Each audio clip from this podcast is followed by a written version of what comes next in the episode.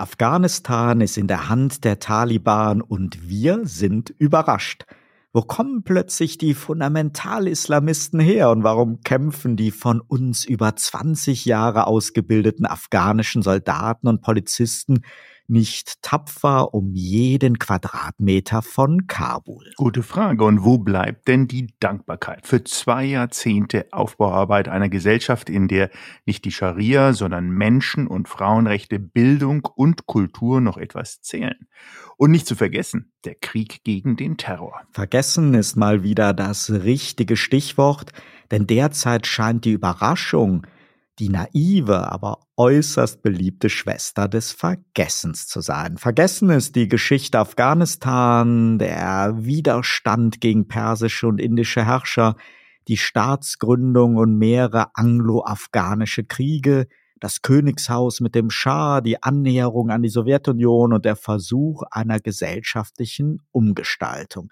Dem Einmarsch der sowjetischen Truppen 1979 der aus dem herrschenden Bürgerkrieg einen Stellvertreterkrieg der Weltmächte machte und nach zehn Jahren Kampf gegen die von den USA unterstützten Gotteskrieger der Mujahideen genauso desaströs endete wie jetzt der doppelt so lange Einsatz der Soldaten aus den Vereinigten Staaten und Verbündeten wie Deutschland. Und auch 2021 kommen die Taliban vermeintlich so überraschend wie die Corona-Pandemie oder das Hochwasser. Washington, London und Berlin sind automatisch in Panik. Jeder zeigt mit dem Finger auf jeden und die Geheimdienste haben offenbar völlig versagt. Die Bilder rund um den Kabuler Flughafen erinnern doch sehr an 1973. Ja, es scheint, dass auch der Vietnamkrieg, auf den du anspielst, längst vergessen ist und sich die Geschichte immer wieder wiederholt. Wir wollen daher heute nicht über das aktuelle Versagen von Regierung und Geheimdiensten lamentieren, sondern einen tiefer gehenden Blick auf Afghanistan werfen, denn die Zukunft des Landes hängt auch mit seiner Geschichte zusammen. Bleiben Sie also unbedingt dran. Sie hören Turtle Zone Tiny Talks, den Debattenpodcast zum Zeitgeist mit Michael Gebert und Oliver Schwarz.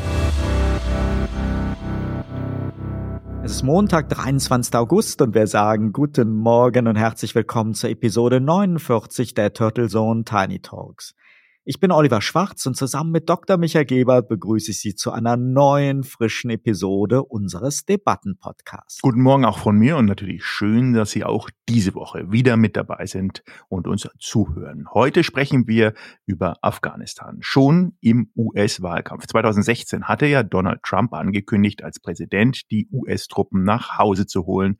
Und sein Nachfolger Joe Biden hat dies nun auch letztendlich umgesetzt. Fast fünf Jahre konnten die Taliban Taliban beobachten und planen. Fast fünf Jahre gab es Warnungen und Befürchtungen von Experten, Diplomaten und den entsprechenden Militärstrategien. Und auch in der aktuellen Debatte über geheimdienstliche Fehleinschätzung geht völlig unter, dass auch diese fest mit einer erneuten Machtübernahme der Taliban gerechnet haben, nur halt nicht so schnell. Das hat zwar eine Bedeutung im Hinblick auf den nun ungeordneten und panischen Abzug und die Evakuierung von Soldaten, Diplomaten, ausländischen Bürgern, Journalisten und Helfern ändert aber letztendlich nichts am lange abzusehenden Ergebnis. Die 20-jährige Mission ist ebenso krachend gescheitert wie Jahrzehnte zuvor die Sowjetunion. Oh, mit diesem Vergleich musst du jetzt aber sehr, sehr vorsichtig sein, dass nicht unser CDU-Transatlantiker Norbert Röttgen zuhört. Der ist nämlich wiederholt zu zitieren, dass die Sowjetunion damals Afghanistan überfallen hat und dass im Gegensatz dazu die USA sich 2001 mit einem Einmarsch in Afghanistan ja nur verteidigen wollte. So kann man Geschichte auch im besten Propagandastil auf Boulevardniveau simplifizieren. Damit hilft man aber nicht den Menschen in Afghanistan und schickt sich an, immer wieder dieselben Fehler zu machen. Denn in Afghanistan kämpfen seit Jahrzehnten Gotteskrieger und Fundamentalisten, Clan- und Stammesfürsten, Söldner und Drogenhändler, die sich allesamt nicht für einen Ost-West-Konflikt interessieren und opportunistisch wechselseitige Bündnisse eingehen. Wenn man böse sein will, kann man Röttgen kontern mit der Feststellung, dass die Sowjetunion damals ein Afghanistan unterstützt hat, das unserem Wunschbild einer offenen Gesellschaft deutlich näher kam als in all den Jahren danach und dass die USA mit ihrer Unterstützung der Mujahideen damals nicht nur in der Folge Osama bin Laden und Al-Qaida, sondern jetzt auch die Taliban gefördert haben. Aber auch das wäre natürlich ohne Kontext zu kurz gesprungen. Dann lass uns doch mal ein bisschen in die geschichtlichen Zusammenhänge hineingehen und betrachten und auch auf der anderen Seite die aktuellen Entwicklungen in diesen Kontext stellen. Und dabei darf man auch die Rolle des Nachbarlandes Pakistan, die Rolle Katars und Saudi-Arabiens nicht außer Acht lassen. Und nicht zuletzt geht es neben Religion und Geopolitik auch um den Drogenhandel und um wertvolle Bodenschätze.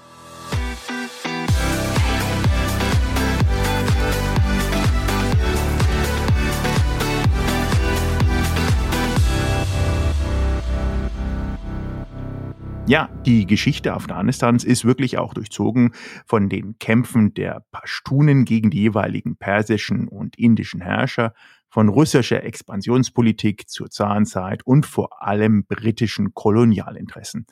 Und es gibt zahllose Stämme und weitere Ethnien wie die Tatschuken, es gibt zwar auch zahlreiche religiöse Konflikte, aber auch innerhalb der absoluten Mehrheit mit sehr konservativer Islamauslegung werden diese dominiert, doch primär auch von den jeweiligen Stammesinteressen. Ich fand immer in der Retrospektive einen sehr, sehr spannenden Aspekt, das Thema Frauenwahlrecht. Denn wenn wir uns mal anschauen, 1956 wurde in Afghanistan bereits das Frauenwahlrecht ausgelobt, 1971 in der Schweiz. Und das, glaube ich, ist ein Kern, den man sich auf der Zunge zergehen lassen muss. Wie weit anscheinend das jetzt von den Medien und der Politik herbeigerufene hm, Volk der Barbaren damals schon gesellschaftlich war, wenn es darum geht, westliche Werte zu integrieren. Stichwort Nation Building. Denn dieses Überstülpen westlicher Werte, dieses zwanghafte Überstülpen, ist eine meines Erachtens der Gründe, warum wir uns jetzt in einer derartigen Situation auch wirklich befinden. Neben all den geopolitischen und wirtschaftlichen und auch natürlich ressourcentechnischen Gründen. Es geht schlichtweg darum, dass Afghanistan ein Land, was man sich auch kaum vorstellen kann, mit weit über 38 Millionen Einwohnern, mit einer Hauptstadt Stadt, die knapp vier Millionen Einwohner zählt, aber einer Fläche, die riesig ist im Vergleich zu den anderen Ländern, ein durchweg wirklich tribal bezogenes Land, stammesbezogenes Land. Ein Land, was immer schon in entsprechenden Stammesgebieten, man könnte es vergleichen wie bei uns Fürstentümer, die es ja auch mal gab, existiert hat und mehr oder weniger friedlich miteinander ausgekommen ist. Natürlich gab es dort regional sehr begrenzt immer wieder auch kriegerische Auseinandersetzungen, aber in dem Moment, wo aus wertige Mächte, in dem Fall zum Beispiel die Inder, die Briten allen voran ganz am Anfang, die Sowjetunion und aber auch jetzt die Amerikaner mit ihren Bündnissen hineingekommen sind, wurden immer auswärtige Kräfte aktiviert, um dort intern ein sogenanntes Nation Building voranzutreiben. Und die Tradition in Afghanistan ist allerdings natürlich eine andere. Es ist ein Land, was geprägt ist von Kultur in der Historie, von Werten, aber auch von zusammen und gesellschaftlich gewobenen Verhältnissen, die stark in den Stämmen kultiviert sind und stark auch natürlich davon abhängen. Und das von außen eindringen, um geopolitische Verhältnisse oder entsprechende, wie bei China, die Seidenstraßenentwicklungen natürlich voranzutreiben, haben immer in so einem extrem fragilen gesellschaftlichen Konflikt dazu beigetragen, historisch es durcheinander zu würfeln. Und das, was wir jetzt natürlich sehen, ist politisch, machtpolitisch, aber auch natürlich geopolitisch eine gewisse naja, Anekdote, die wir dort immer wieder im Verlauf vorfinden, ähm, dass ein Aufschrei äh, passiert, dass die Leute gerettet werden müssen vor dem Bösen, aber gar nicht hinterfragt wird, wie es A dazu gekommen ist, warum wir in der aktuellen Situation uns befinden und ob die, die wir retten, nicht zukünftig dann doch auch wieder diejenigen sein könnten, die wir bekämpfen würden. So geschehen. Übrigens bei den Amerikanern, die am Anfang ja wirklich stark kooperiert haben mit den Mujahideen und den Gotteskämpfern, um die gegen die Russen zu aktivieren, weil das der Böse war und dann plötzlich ab 11. September das Ganze sich um 180 Grad gedreht hat und dann natürlich mit Osama Bin Laden und die Mujahideen, damals die Taliban sozusagen, ähm, in Kombination Osama Bin Laden Unterschlupf gewährt haben und ihn beschützt haben und damit auch zur entsprechenden Zielscheibe wurden. In den USA gibt es ja schon lange Kritik an dem immer konzept- und aussichtsloseren 20-jährigen Kriegseinsatz, der sich initial auf einen Beschluss des Sicherheitsrats der Vereinten Nationen berufen hat, der die Anschläge von 9-11, du hast sie eben erwähnt, als Bedrohung des Weltfriedens bewertet hatte. Das Konstrukt damals, das in der Folge auch die Bundeswehr nach Afghanistan geführt hat, basierte dann auf der Ausrufung des NATO-Bündnisfalles und in den beteiligten Ländern jeweils nationalen Mandaten mit teils doch sehr, sehr unterschiedlicher Definition der Ziele des Einsatzes. Ich habe einmal vier O-Töne rausgesucht, die die latenten Probleme deutlich machen und dass der zwei Jahrzehnte andauernde Einsatz unter Kriegsrecht schon lange gescheitert war. Selbst wenn es zumindest in deutscher Mission und Lesart durchaus humanitäre Erfolge gegeben hat, aber nur unter einem immer wieder verlängerten Kampfmandat. Lass uns zuerst einmal ins Jahr 2001 springen und kurz reinhören, wie George W. Bush vor 20 Jahren den Kriegseinsatz als Kampf gegen Terroristen begründet und entsprechende Ziele definiert hat. On my orders, the United States military has begun strikes against Al Qaeda terrorist training camps and military installations of the Taliban regime in Afghanistan. These carefully targeted actions are designed to disrupt the use of Afghanistan as a terrorist base of operations and to attack the military capability of the Taliban regime. We are joined in this operation by our staunch friend, Great Britain. Other close friends, including Canada, Australia, Germany, and France, have pledged forces as the operation unfolds. And now, the Taliban will pay a price. By destroying camps and disrupting communications, we will make it more difficult for the terror network to train new recruits and coordinate their evil plans. Our military action is also designed to clear the way for sustained, comprehensive, and relentless operations to drive them out and bring them to justice. Vor wenigen Tagen hat dann der jetzige US-Präsident Joe Biden in ungewöhnter Schärfe klargestellt, dass es sich aus US-Sicht immer nur um genau diesen Kampf gegen Al-Qaida, Osama bin Laden und andere Terrorgruppen gehandelt hat.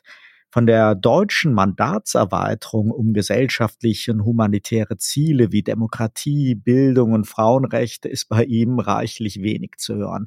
Für Biden ist damit schon lange die Grundlage für den Einsatz von US-Soldaten weggefallen und er betont, die Umsetzung des ja schon lange vor seiner Präsidentschaft beschlossenen Rückzugs aus Afghanistan im Schulterschluss mit der G7 und allen beteiligten Alliierten, auch Deutschland, vorangetrieben zu haben. Dies rückt dann die Behauptung, die USA hätten uns und andere Partner völlig überrascht, in Zweifel. Hören wir einmal kurz rein. What interest do we have in Afghanistan at this point with Al Qaeda gone? We went to Afghanistan for the express purpose of getting rid of Al Qaeda in Afghanistan as well as as well as getting Osama bin Laden. And we did. Imagine, just imagine if that attack, if bin Laden had decided with Al Qaeda to launch an attack from Yemen, would we ever gone to Afghanistan? Would there ever be any reason we'd be in Afghanistan? Controlled by the Taliban? What is the national interest of the United States in that circumstance? It's time to end this war.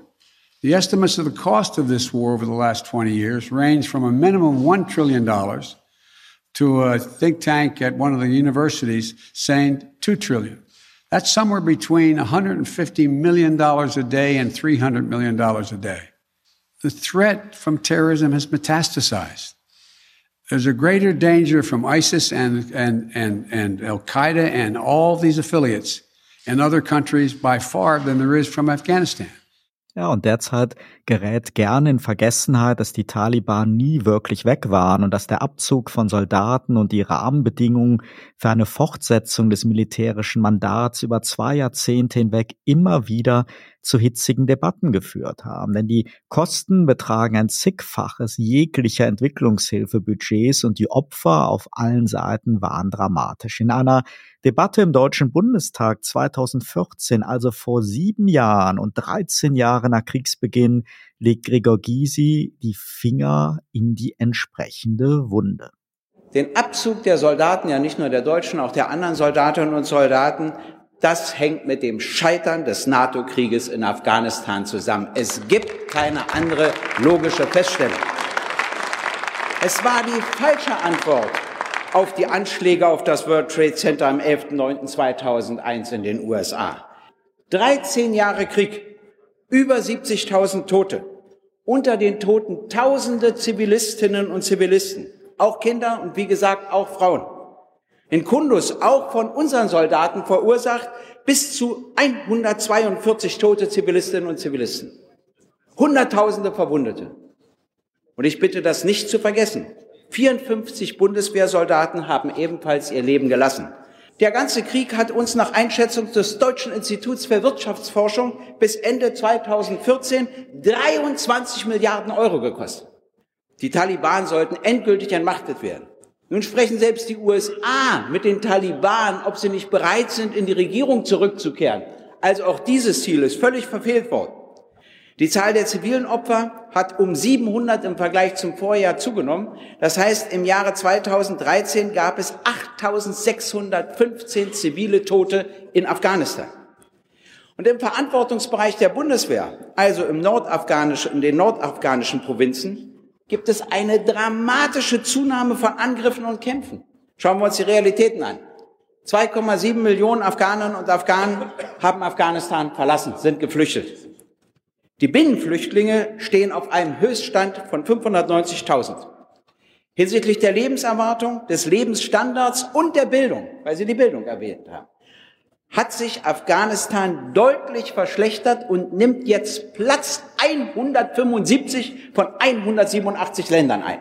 Ja, und auch im Juni diesen Jahres, also vor gerade einmal zwei Monaten, gab es wieder eine große Aussprache im Deutschen Bundestag. Und wenn man sich die Reden anhört, kann man irritierenderweise wirklich den Eindruck einer alternativen Realität gewinnen. Vor dem Hintergrund des Rückzugs der alliierten Truppen ist von einer kurzfristigen vollständigen Machtübernahme der Taliban und einem krachenden Scheitern der internationalen Mission keine Rede. Man vertraut auf die diplomatischen Verhandlungen in Doha mit den Taliban, mit dem erhofften Ergebnis einer Verständigung auf eine Übergangsregierung und immer wieder wird mit Verweis auf die mittlerweile erzielten Erfolge für Gesundheit, Bildung und Frauen eine Verlängerung der Afghanistan-Hilfe, zwar unter Bedingungen, aber dennoch gefordert. Stellvertretend hier ein Auszug der Abgeordneten Aidan Ösus. Für unsere Bundeswehr schließt sich zunächst ein Kapitel, das von wichtigen Erfolgen, aber eben auch von harten Rückschlägen geprägt war. Auch wenn es für uns schwer nachvollziehbar ist, Bisher gelang es den Taliban oft, ihre Angriffe als Schutz für die Bevölkerung zu rechtfertigen. Schutz vor den Besatzern und denen, die ihnen halfen. Doch nun ziehen die internationalen Streitkräfte ab. Plötzlich kämpfen Afghanen gegen Afghanen. Das Bild wird sichtbarer und das wird zum Problem für die Taliban.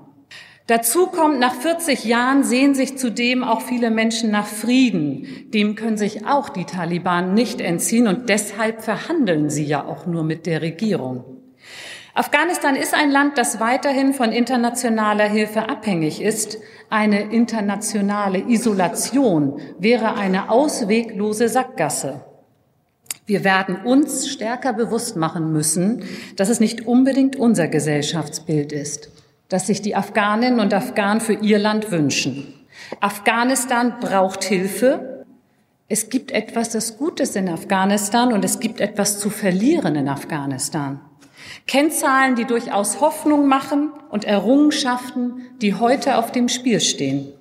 Für mich zeigen diese vier O-Töne sehr schön, wie heterogen von Anfang an die Ziele der Verbündeten waren und wie erschreckend falsch die Einschätzung war, dass man als Besatzer mit massiver Militärpräsenz, mit der Jagd auf Al-Qaida-Führer, einem Regime-Change in der Hauptstadt, dem Einsetzen einer neuen Regierung und der militärischen Ausbildung von Polizisten das Land ja nach eigenen Maßstäben formen und in eine bessere Zukunft führen kann, ganz ohne Besserwisserei und ohne Diskreditierung der Bemühungen und Opfer der einzelnen Helfer, Ausbilder und Soldaten und der Hilfsbedürftigkeit der Menschen in Afghanistan. Die Kritik setzt hier vielmehr wieder mal an übergeordneten Macht- und geopolitischen Strategien und fatalen Bündnissen an, die dann zum Bumerang werden wie leider schon so oft in der Geschichte. Ja, und es scheint mir, dass es wirklich auch politisch ja, so wie es sich jetzt aufgrund deiner eingespielten O-Töne ja auch anhört, nie richtig abgestimmt war. Dass es da quasi ein Lied gab von den Amerikanern und die sich mit den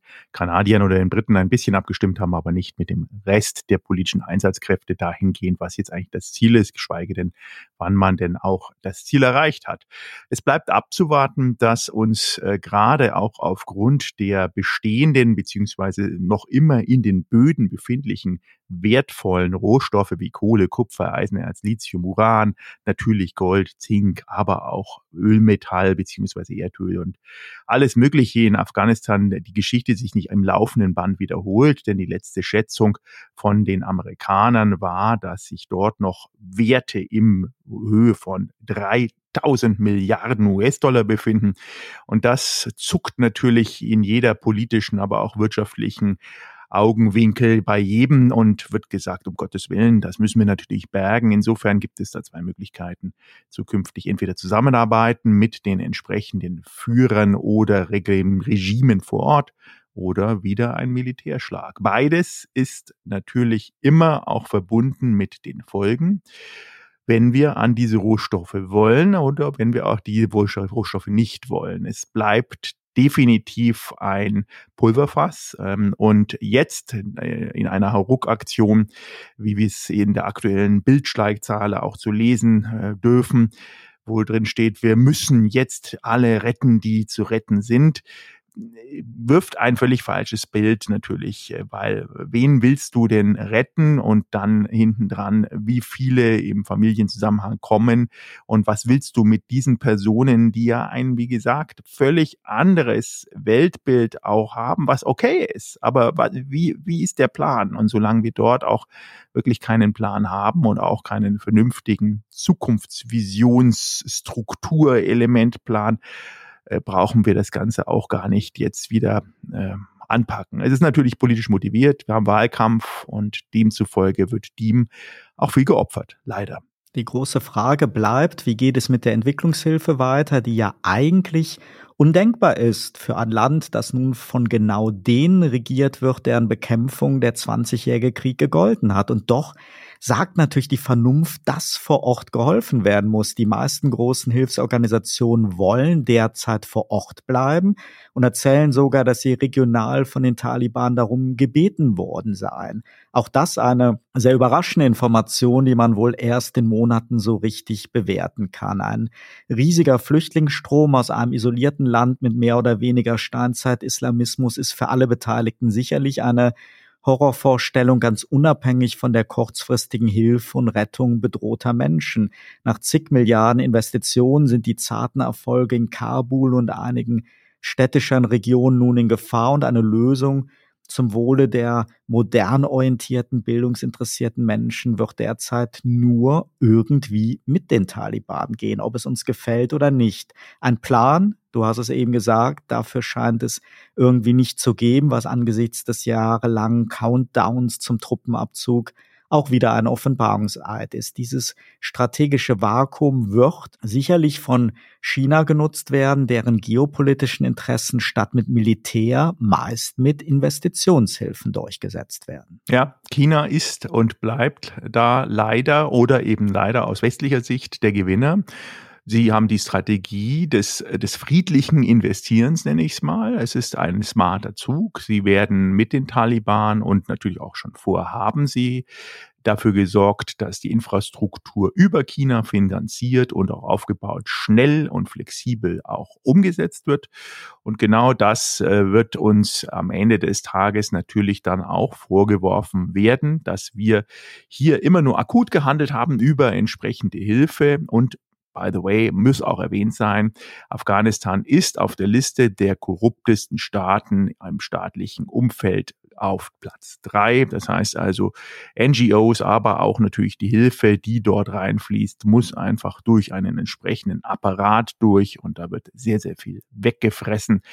Dem kann man sich stellen. Da gibt es auch Lösungen. Ob man diese Lösungen umsetzen möchte, sei mal dahingestellt. Aber das sind natürlich Tatsachen, die sollte man definitiv berücksichtigen. Und die Chinesen machen dort meines Erachtens mit dieser strengen Hand einer Umsetzung von Infrastruktur und die Finanzierung dieser Infrastruktur einen zumindest nicht militärischen guten Job. Ja, und es ist zwar schwer vorstellbar, dass die derzeitige Kuschelpropaganda der Taliban glaubwürdig ist und viele Experten und Beobachter befürchten Schlimmstes, aber wer jetzt noch glaubt, dass man Gespräche mit dem Taliban auf Basis des Doha-Verhandlungsformats und nicht mit ihnen als neue Machthaber führen kann, der dürfte irren und zusehen, wie schnell andere diplomatische und wirtschaftliche Beziehungen sich etablieren werden. Absolut. Und zumal ja wirklich jetzt die Taliban vor 20 Jahren nicht mehr die Taliban der Neuzeit 2021 sind. Es ist eine neue Generation. Das ist die Taliban mit den Smartphones. Das sind auch die Social Media Taliban. Was auch immer das bedeutet. Also es sind neue Personen an der Macht. Das Ganze macht es nicht schöner, aber auch nicht schlechter. Aber es ist zu würdigen, dass es ein komplett neues Umfeld ist. Es bleibt festzuhalten, dass die Taliban keine homogene Organisation sind und dass Afghanistan auch nicht primär nur aus Kabul besteht. Die politische Führung der Taliban erhält seit Jahren massive Unterstützung aus Katar sowie auch der US-Verbündete Pakistan immer wieder unrühmliche Unterstützer und Rückzugsort terroristischer Gruppierungen war. Die künftige Taliban-Regierung sitzt nun auf einem riesigen Arsenal an zurückgelassenen Hightech-Waffen, du hast es auch erwähnt, die, wenn man Galgenhumor hat, die Bundeswehr neidisch machen kann und auf den schon immer vorhandenen immensen Bodenschätzen des Landes. Und beides wird so muss das Fazit sein, dafür sorgen, dass die Taliban versuchen werden, an benötigtes Geld zu kommen und es dafür wirklich genug internationale Partner geben wird. Ja, und sehen wir es positiv, vielleicht wirklich wendet sich das Blatt. Es sind eigentlich viele Voraussetzungen gegeben, ob das die Bodenschätze sind, ob das jetzt die militärische Basis ist, ähm, aber auch vielleicht ein neues, tradiertes, aber neues Denken bei den Taliban mit neuen Personen und auch neuen Strukturen, dass es gegebenenfalls in eine Richtung führt, die ähm, wirklich diesem Tribal-Aspekt, dem der afghanischen Kultur entsprechend in die nächsten 20 Jahre auch führt. Ähm, bleibt zu hoffen, dass es zu keiner äh, Intervention militärisch von außen kommt in der Zeit. Und dann könnte es auch für die Bevölkerung wieder eine Heimat werden, die in ihrem Umfeld lebenswert erscheint. Es bleibt spannend in den nächsten Monaten. Es ist sicherlich keine Frage der nächsten paar Tage und paar Wochen, wie jetzt beim panikartigen Rückzug über den Flughafen als Nadelöhr in Kabul. Die nächsten Monate werden entscheidend sein und wie wir uns da auch diplomatisch aufstellen. Und da haben natürlich die USA und Deutschlands als ehemalige empfundene Besatzer erstmal schlechtere Karten. Nichtsdestotrotz müssen wir uns dem stellen und es ist sicherlich keine schlechte Idee, weiterhin diplomatisch da ganz aktiv dabei zu sein. Absolut. Und Sie sehen, liebe Hörerinnen und Hörer, wir haben aufgrund auch der Intensität dieses Titels und des Themas unser Episodenformat mal wieder ein bisschen gesprengt von den 20 Minuten. Ich hoffe da auf Ihr Verständnis. Ich glaube, das Thema ist dort wichtig und intensiv genug. Wir wollten so wenig wie möglich weglassen. Wir wollten es reflektieren. Wir wollten es in der Tiefe reflektieren. Wir wollten wie immer natürlich die Debatte anstoßen, die Sie in Ihrem Umfeld, zu Hause in der Familie, beruflich, aber auch mit Ihren Kollegen und Kolleginnen weiterführen sollten. Und in diesem Sinne natürlich Ihnen einen sehr, sehr guten Wochenstart, äh, bei denen, wo der Urlaub zu Ende ist, einen sehr, sehr guten Wochenstart in Ihrem Beruf wieder. Bleiben Sie gesund, bleiben Sie uns treu und bis nächste Woche, Montag zur Episode 50. Turtle Zone Tiny Talks Der Debattenpodcast mit Michael Gebert und Oliver Schwarz. Immer zum Wochenstart auf allen Podcast-Plattformen und auf turtlezone.de.